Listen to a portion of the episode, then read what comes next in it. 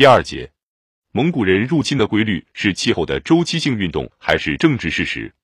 如果草原常常足以供养畜群，由此而供养它的游牧人，但有时不能很好的供养他们，这是不是沃壤和沙漠永久的互相调剂？从古地理学说，这是不是一种由暑热而至于沙漠化的过程呢？抗旱的年头使畜群倒闭，引起饥荒，迫使游牧者向耕种地的边缘寻找活路。欧文·拉铁摩尔由这个事实出发。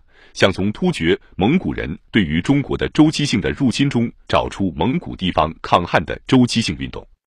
照这样说，入侵的规律将是一个测定湿度的规律。这种解释足以诱惑人。然而，他不幸有中国的历史家们用心的对我们叙述各种政治的情况。我要说，这是属于政客们的情况。他们曾在中国的朝廷里面帮助了，也可以说是招致了各种入侵。不能否认。每当游牧人的潜在的压迫力和定居国家正常所具有的抵御力失去了均衡的时候，几乎必不免有一起奇端。